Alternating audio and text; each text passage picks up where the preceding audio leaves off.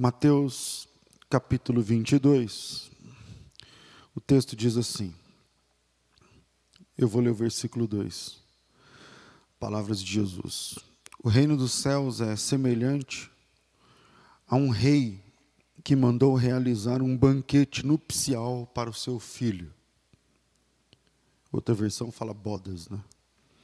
E por isso enviou seus servos a conclamar os convidados para as bodas do filho. Mas os convidados rejeitaram o chamamento. Uma vez mais mandou outros servos com esta ordem: Dizei aos que foram convidados que lhes preparei o meu banquete. Os meus bois, os meus novilhos gordos foram abatidos, tudo está preparado. Tudo está preparado. Vinde todos os convidados para as bodas do meu filho. Mas os convidados não deram atenção. Não deram atenção ao chamado dos servos e se afastaram.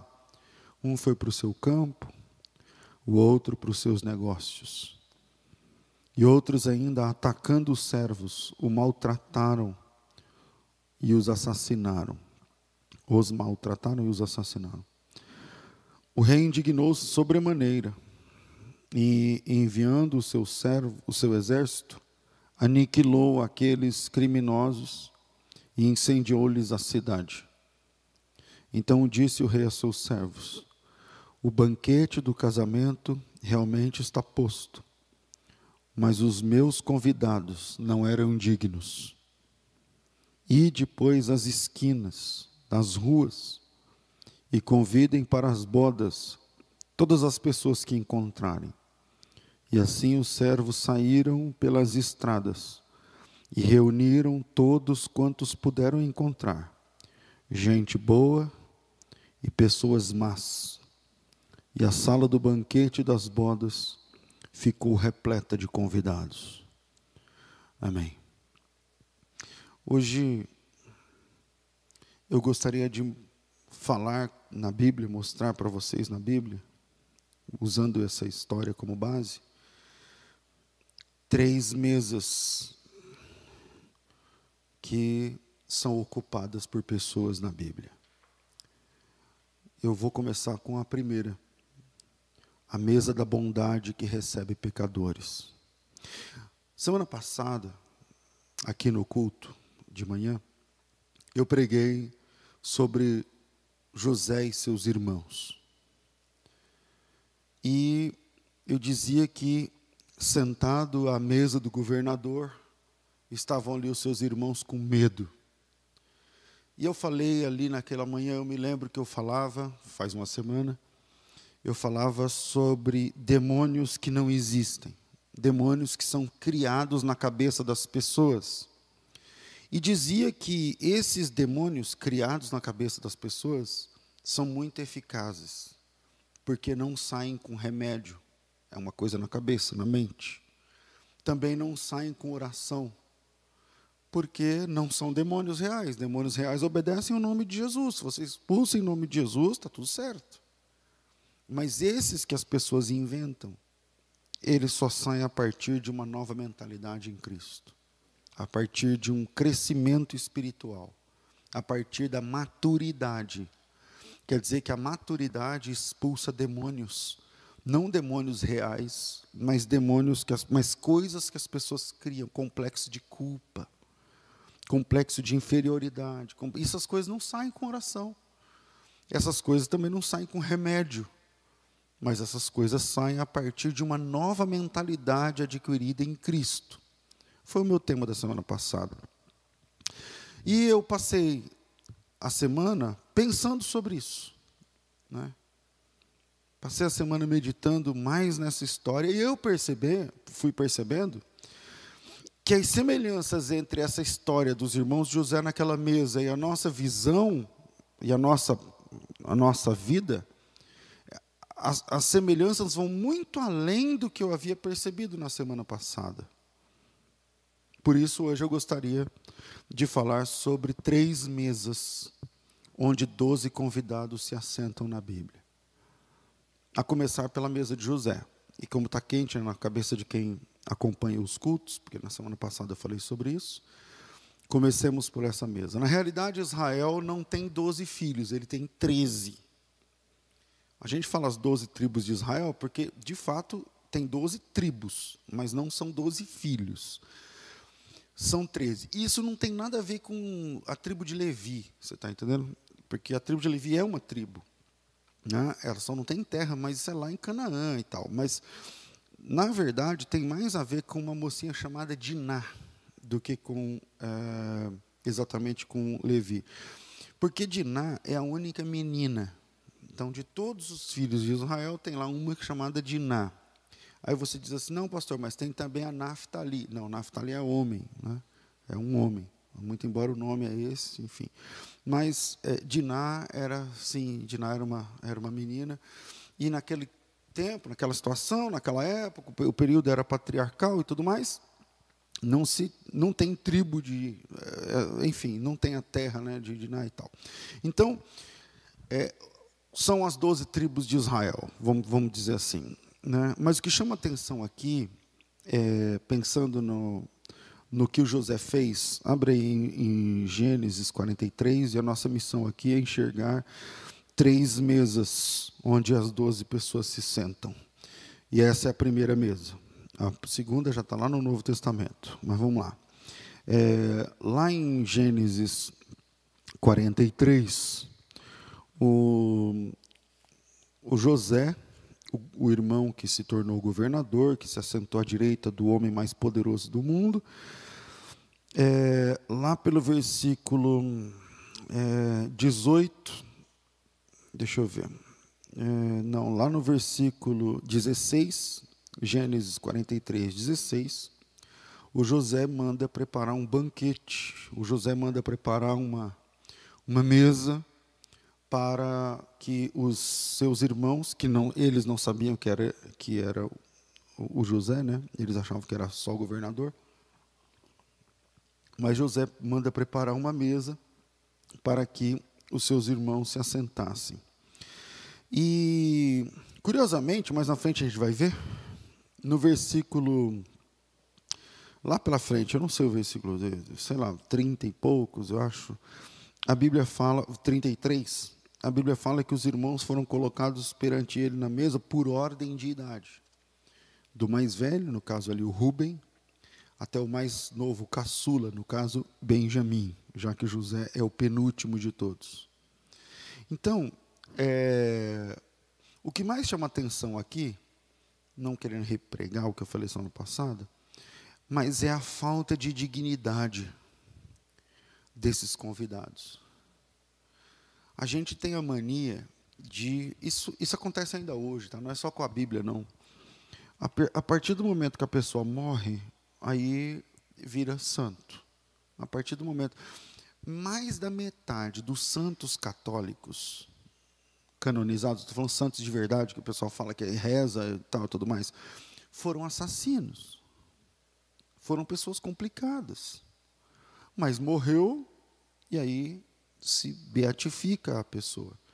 Isso também acontece com as doze tribos de Israel. Então a gente fica pensando nas doze tribos de Israel como sendo doze homens assim fantásticos e tal, tudo mais. Eu não sei se porque eu tenho lido mais sobre Gênesis esses dias, mas Estou me lembrando agora também de uma outra mensagem, não sei se domingo de quinta, sei lá que dia foi, que eu falava sobre a, a tribo de, de Efraim e de Manassés. E aí eu mostrava aqui que, na verdade, Efraim não é aquele poço de bondade, de, de, de gentileza e tudo mais que a gente pensa. O pessoal põe o nome dos filhos de, de Manassés e Efraim, muito embora o significado seja de fato muito bonito. Mas o que mais chama atenção aqui é José, o irmão traído, vendido por moedas de prata, ele, ele, ele não, leva em, não leva em conta a questão da traição e ele coloca todo mundo à mesa com dignidade. E no capítulo 45, quando ele se mostra quem ele é, quando ele tira a máscara de governador e ele se apresenta como um hebreu, ele fala: vocês, é, tudo isso foi um plano de Deus e, e vocês não estão aqui para serem julgados. Então não é uma pegadinha de José para julgar os caras e para lançar em rosto como a música da, da Damares, o sabor de mel. Quando eu estiver lá em cima, eu vou tripudiar e vou sambar na sua cara para você. Não é nada disso. Não é nada disso. Quem está sentado naquela mesa, o que me chama atenção é, nessa primeira mesa, a mesa que eu estou chamando de a mesa da bondade que recebe pecadores, são, são o que chama atenção é a falta de dignidade daqueles convidados. Primeiro, porque eles odiavam o irmão. É só ver o texto, meia dúzia de páginas para trás. Depois, eles não suportavam ver que o irmão era amado pelo pai. Depois eles invejavam o irmão só porque o pai deu ao irmão um presente que eles não tinham. Você consegue enxergar essas coisas em você? Traíram José, planejavam, planejaram matar o José, venderam por moedas de prata, enganaram o pai para não manchar suas reputações, mancharam lá a túnica de sangue e tudo mais. Essas são obras das doze tribos de Israel. Essa é o que eu vou chamar de PF das 12 tribos, a pessoa física das 12 tribos de Israel. Porque quando a gente pensa no PJ, nas pessoas, na pessoa jurídica das 12 tribos, aí a gente consegue ver dignidade, a gente consegue ver, não, porque Judá, porque Jesus é o leão da tribo de Judá, porque Levi, porque e tal. Ouvimos nomes como Judá, Levi, Simeão, Ruben, e aí a gente fala, vamos colocar nome nos nossos filhos, somos inspirados até a colocar esses nomes nos nossos filhos, mas na verdade eles são apenas pecadores comuns alguns deles muito piores do que você e do que eu. Vamos lá, pega, pega aí, uns, quem gosta de anotar. Judá. Ah, Jesus olhou da tribo Judá, então Judá, não sei o que lá, beleza. Tem igreja que chama de Judá, não sei o que lá, ok. Quem é Judá na vida real? Pessoa física de Judá. Em Gênesis 38, Judá é o cara que depois de viúva engravidou a nora. E depois de engravidar a nora, queria matá-la queimada. Esse é o Judá. É só ler Gênesis 38, o caso de Judá e Tamar. Simeão. Simeão é um inconsequente, um louco, um brigão, um daqueles caras que não sabe aqueles caras que não levam desaforo para casa, que se tivesse trânsito naquela época de carro, o Simeão é o cara que descia do carro para achar encrenca com o outro no farol que assassinou todos os homens de uma cidade por causa de uma briga para defender a irmã. É só ler Gênesis 34. Quem é Dan? Dan é um cara. Eu, eu reconheço que a Bíblia não fala muito do porquê, mas é um cara que foi amaldiçoado pelo pai no leito de morte. O que, que será que ele fez? Será que é de graça? Será que o pai chegou e falou assim: não, você no seu caso é assim e tal? Quem é, quem é Levi na Bíblia? Eu estou falando da pessoa física desses caras, entende? Não estou falando do legado, da, das tribos, não, não, estou falando deles, pessoa física. Quem é Levi? Ah, Levi, porque o sacerdócio tem que ser da tribo de Levi. Então, Levi é um assassino violento que fez a família se mudar de uma cidade para outra, toda a família, todo o clã de, de, de Israel, porque ele ajudou Simeão a assassinar as pessoas de Siquém. Gênesis capítulo 34. Quem é Rubem? Rubem é o primogênito. Rubem nada mais é do que o cara que sugeriu vender José. Tudo bem, é verdade que os outros estavam pensando pior ainda, porque os outros queriam matar José. Mas Rubem é o cara que falou assim: por que a gente não vende ele? Rubem é o cara que, por ser primogênito, é o cara que fala em nome do clã e que negocia a alma do irmão e que por algumas moedas de prata entrega o irmão. Ele é a causa da tristeza de Jacó durante muitos anos. A Bíblia diz que o Jacó ficou triste e virou outra pessoa depois da perda de, de, de José. E quem negociou tudo foi Rubem. A maioria de nós tem a cara de pau, vou, me permito jogar limpo e com pouco tempo que eu tenho a cara de pau de ler os textos da Bíblia, sempre nos colocando no lugar dos bonzinhos. Tipo assim, quando a gente lê sobre Davi e Golias, somos Davi. E Golias é são os nossos problemas. Os livros falam isso. Os pregadores falam isso. E as cinco pedras são coisas assim, enfim. Quando lemos sobre a história de José, somos José, na hora. Você lê a história de José e fala, eu sou José. E os irmãos são as pessoas que em minha volta que me invejam, que têm inveja de mim por causa da minha bicicleta, por causa do meu carro, por causa da minha roupa, por causa da minha função na empresa, por causa do meu cabelo. Eles têm inveja de mim pela minha altura, eles têm inveja de mim pelo meu, pelo meu porte, eles têm inveja de mim pelo, pelo meu nome, eles têm inveja de mim pelo bairro que eu moro, pelo condomínio, eles têm inveja de mim por N motivo. Eu sou José. E todo mundo fica em volta de mim com inveja do que eu tenho. E os livros falam isso, e os pregadores falam isso, e os pastores ensinam isso, e, as, e tudo é assim. As músicas cantam isso. Quando lemos sobre Abraão, adivinha, somos Abraão. Na hora, somos Abraão e temos que manter nossa fé em alta somos o pai da fé, as pessoas, a referência máxima da fé, da nossa volta e tudo mais. Quando lemos sobre Gideão, pensa, somos Gideão. Na mesma hora somos Gideão. Somos varões valorosos, escolhidos para vencer exércitos, derrubar reinos. Quando lemos sobre Daniel, somos Daniel. Porque as músicas cantam isso, os pregadores pregam isso, os livros de autoajuda dizem isso. Mas quando eu vejo em Gênesis 43, a mesa que José preparou para os seus irmãos, e eu leio a história de cada um dos irmãos, eu só enxergo uma coisa: graça. Graça. Porque aí, nessa história, me permita ser direto como eu sempre sou, mas nessa história nós não somos José. Nessa história nós estamos muito longe de ser José. Não, não. Nessa história nós nós não somos José. Nessa história nós somos aqueles irmãos. Nessa história nós somos os irmãos. Não é sobre você e José. Porque nessa história nós não somos inocentes. José era inocente. A pessoa de José não fala sobre nós. Veja com calma. Veja se a pessoa de José fala sobre nós. José é amado pelo Pai. O amado pelo Pai na Bíblia se chama Jesus Cristo. José é o principal dos irmãos. O principal de todos é Jesus Cristo. José é odiado pelos irmãos porque sonhava que um dia todos se curvariam diante dele. Aquele diante de quem um dia todos se curvarão se chama Jesus Cristo.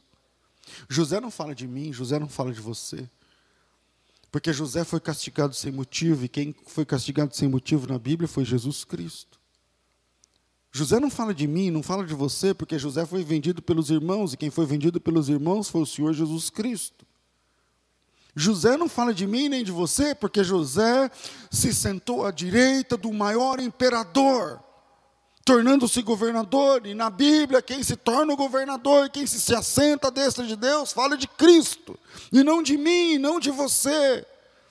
José é aquele que, assentado à destra do imperador, prefere usar esse poder para perdoar os irmãos e salvá-los.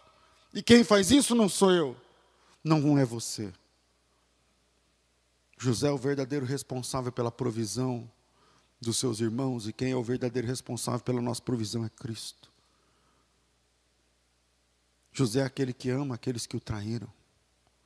E quem ama aqueles que traíram é Jesus Cristo, não sou eu nem é você. Na verdade, essa história fala de Jesus e não da gente. Porque aquele que prepara um banquete e conforme o texto que nós lemos, senta aqueles que ele sabe quem é e que pecaram contra ele. E os senta naquela mesa na ordem exata do seu nascimento. Como quem diz: Eu sei quem cada um de vocês é. Eu sei quando cada um de vocês nasceu. E quem faz isso, aleluia, é o Senhor Jesus. É aquele que em seu sofrimento e entende que aquele sofrimento foi necessário para garantir a existência de todos os seus irmãos. E quem fala isso é José, e quem faz isso na Bíblia é Jesus. Então, nessa história, nós somos os culpados, que, mesmo sendo maus, somos tratados com dignidade e constrangidos na mesa preparada para nós. Nessa história somos os maus, que mesmo tendo histórias feias no passado, somos convidados a nos assentar à mesa com o nosso irmão que sofreu por culpa nossa. Somos convidados a um banquete de honra, mesmo sem merecer e sem pagar nada, porque até o dinheiro o José devolvia. Então, quando a gente lê a Bíblia, vamos tentar entender quem nós somos de verdade no texto. Para de ficar achando que você é Davi, que você é, que você é, é, o, é o guerreiro, que você é o Gideão da história, que você é o Abraão da história. Quando eu vejo essa mesa, eu só enxergo graça. Gênesis 43, 16, vendo José Benjamim com eles, disse ao dispenseiro, leva esses homens para casa, prepara tudo, prepara uma mesa, pois esses homens comerão comigo ao meio-dia. 43, 16, agora pula para o 43, 33. E, e assentaram-se diante dele o primogênito, segundo a sua primogenitura, e o mais novo, segundo a sua menoridade. Disso os homens se maravilharam entre si. Nessa mesa estão sentados assassinos como Gideão, como Simeão. Nessa mesa estão sentados traidores e adúlteros, como Judá. Todos traíram José, por exemplo. Nessa mesa estão assentados, estão mentirosos como Rubem, medrosos e violentos como Levi, inconsequentes como Judá, amaldiçoados como Dan, que estão em volta dessa mesa. Essa mesa não fala sobre dignidade, essa mesa fala sobre graça. Essa mesa abriga pessoas que venderam o inocente. Abriga irmãos que odiaram o inocente. Essa mesa recebe enganadores que, por moedas de prata, entregaram o semelhante à morte. Na verdade, essa mesa fala de nós. Essa mesa fala de graça. Essa mesa fala de provisão. Tem oito minutos. Segundo, a segunda mesa que eu queria apresentar, não vai dar muito tempo, é a mesa da graça que recebe os peregrinos. Lucas 22, 14. E chegada a hora, Jesus pôs-se à mesa e com ele os doze. Porque eu disse agora há pouco que a tribo de. A, os filhos de José são treze e não doze. É porque é José e mais doze. E Lucas capítulo 22, versículo 14, está lá Jesus e doze. E chegada a hora, pôs-se à mesa e com ele os doze apóstolos. E Jesus disse-lhes: Tenho desejado ansiosamente comer convosco essa Páscoa antes do meu sofrimento. Pois vos digo que nunca mais a comerei até que ela se cumpra no reino de Deus. Jesus Cristo está dizendo nesse texto que aquela mesa onde Jesus, o inocente, essa mesa já foi prefigurada lá em Gênesis, onde o irmão inocente, o vendido pelas moedas de prata, o traído pelos irmãos, o escravo, que se tornou governador e que se assentou à direita do império, prepara uma mesa. E nessa mesa coloca um por um Pessoas que ele sabe o nome, sabe quando nasceram. Pessoas que ele sabe o pecado que cometeram, porque o pecado deles era contra aquele ente que preparou a mesa. E agora nós temos Cristo encarnado, o Verbo que se fez carne e que prepara uma mesa e que não diferente da mesa de José, nessa Aquele que preparou a mesa também sabe quem é quem em volta daquela mesa. Também sabe os deslizes, os pecados, as fraquezas. E ainda assim, por pura graça, os convida a assentar em volta. Vamos chamar essa mesa de mesa da graça que recebe os peregrinos. E Jesus disse: Eu desejei muito comer com vocês essa Páscoa antes do meu sofrimento. Em volta daquela mesa tem pessoas que andaram com Cristo durante três anos e meio, alguns menos. Quem anda com Cristo há mais tempo tem três anos e meio de ministério. E quando Jesus disse: Eu desejei muito comer com vocês essa Páscoa, ele está se referindo a toda uma situação da Páscoa judaica com quatro cálices, que eu já disse para vocês em outras oportunidades, que não tenho tempo para pormenorizar aqui. E em volta daquela mesa tem pescadores, em volta daquela mesa tem pecadores, em volta daquela mesa tem homens simples, em volta daquela mesa tem pessoas com medo, em volta daquela mesa, como na mesa de José, tem pessoas com medo, como estava, por exemplo, Tomé. Em volta daquela mesa tem traidores, como na mesa de José. Nessa mesa tem traidores, como Judas. Em volta daquela mesa tem homens intempestuosos, como Simeão, e nós vimos no texto. Em volta dessa mesa tem outro como Pedro.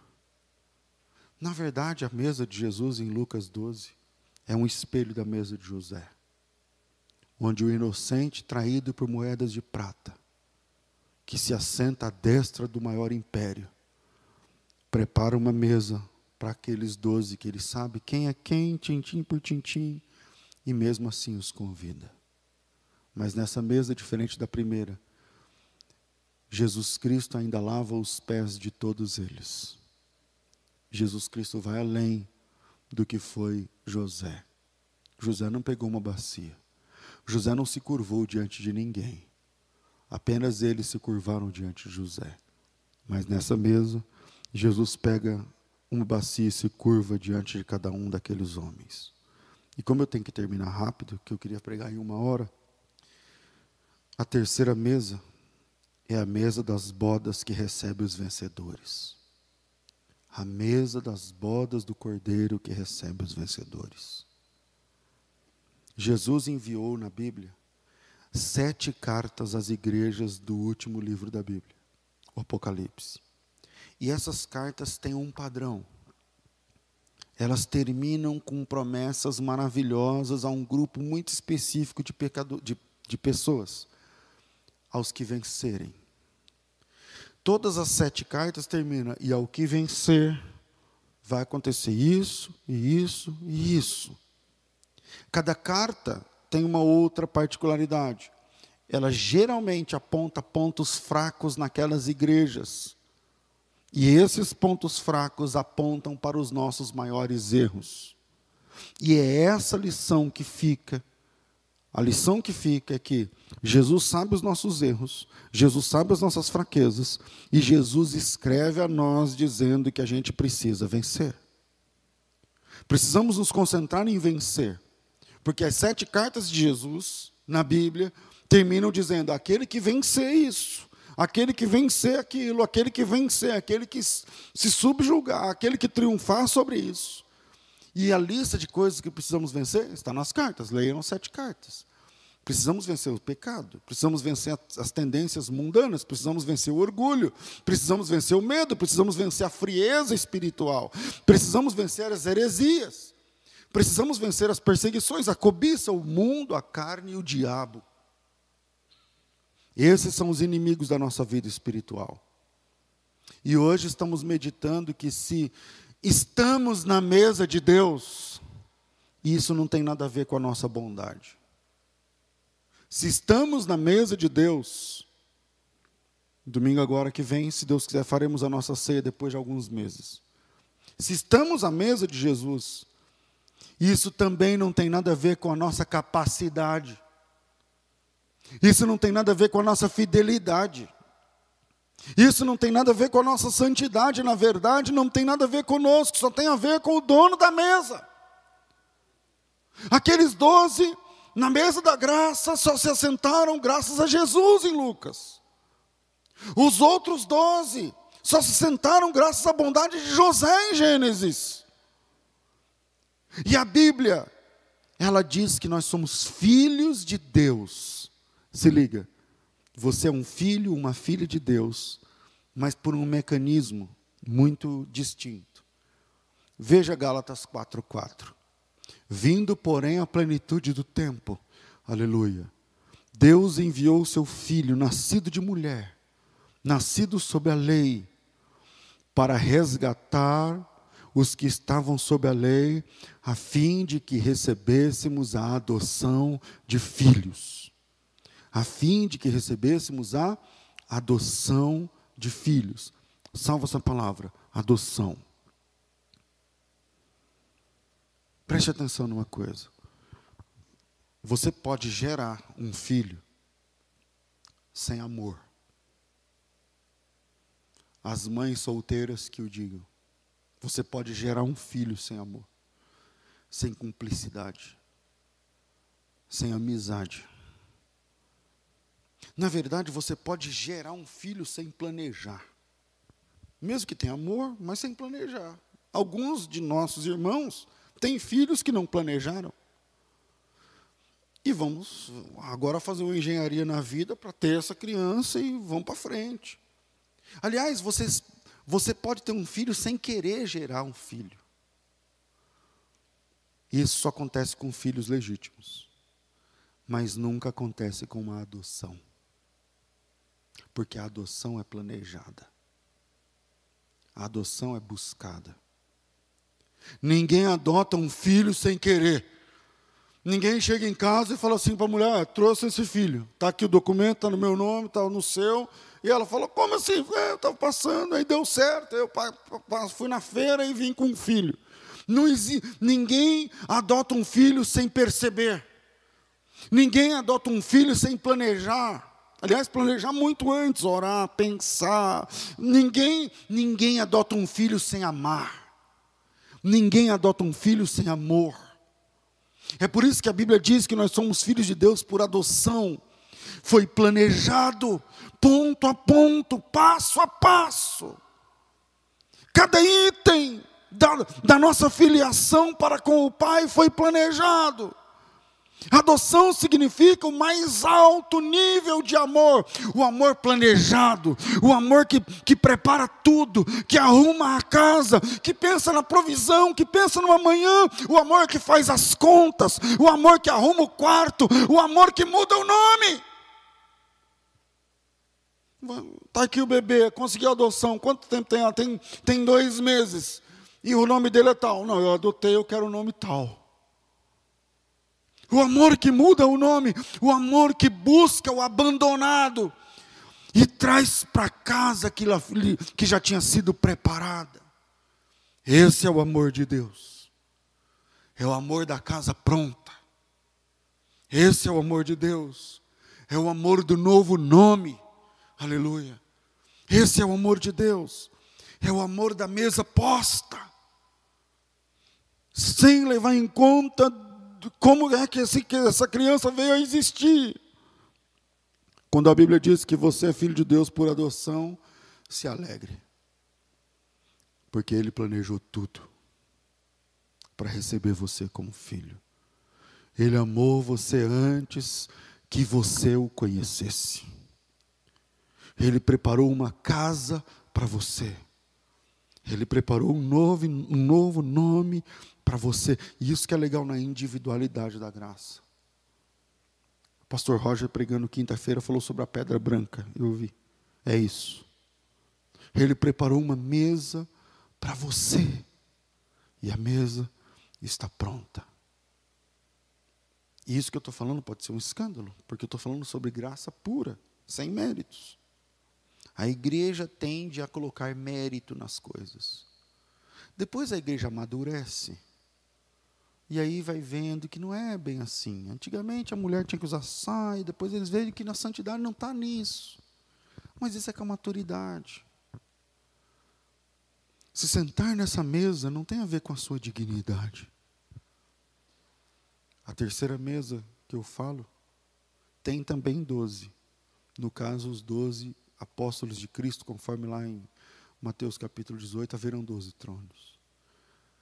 Mas por graça, por adoção, por amor, haverão também nessa mesa convidados por Jesus pessoas de todas as tribos, de todos os povos, de todas as línguas, de todas as nações de todos os tempos. E isso não tem a ver com a sua dignidade, não tem a ver com a sua habilidade, não tem a ver com os truques que você faz, não tem a ver com a sua capacidade, não tem a ver com as suas atitudes. Como na mesa de Jesus com os doze apóstolos, tem a ver com Cristo. Como, como na mesa de José com os doze irmãos, tem a ver com a dignidade doente, inocente. Na terceira mesa, na mesa das bodas do Cordeiro.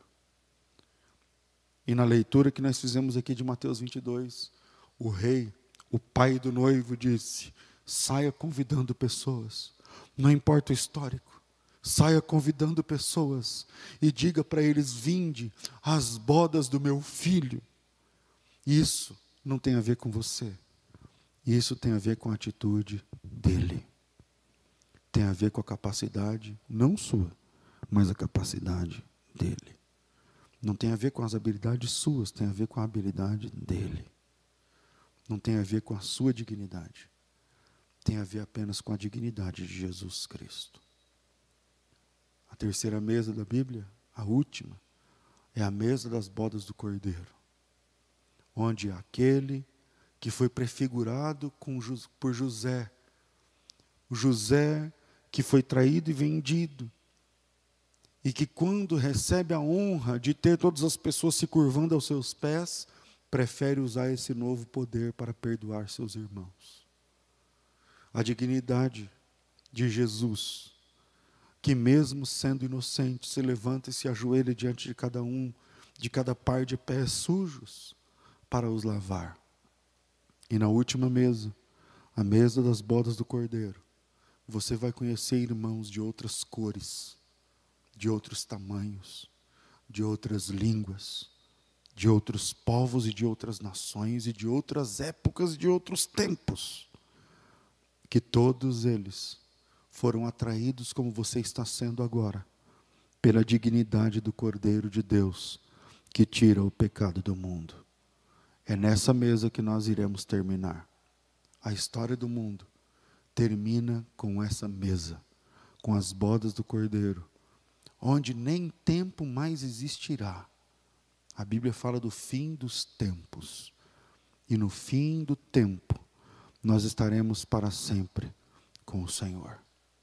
Que Deus abençoe você e que você possa se colocar no lugar de pecador, porque esse é o requisito para sentar nessa mesa. Pecadores arrependidos Pare de achar que tudo na Bíblia você é o, você é o principal. De, você lê a história de Abraão. Não, você não é Abraão. Você não é Davi. Você não é Gideão. Você não é José. Não, você não é o, o, o grande. O grande da Bíblia é Jesus. E todos esses personagens apontam para Jesus e não para você. E para você resta, e para mim, e para você, a nós, resta a graça de Deus. Deus abençoe você em nome de Jesus.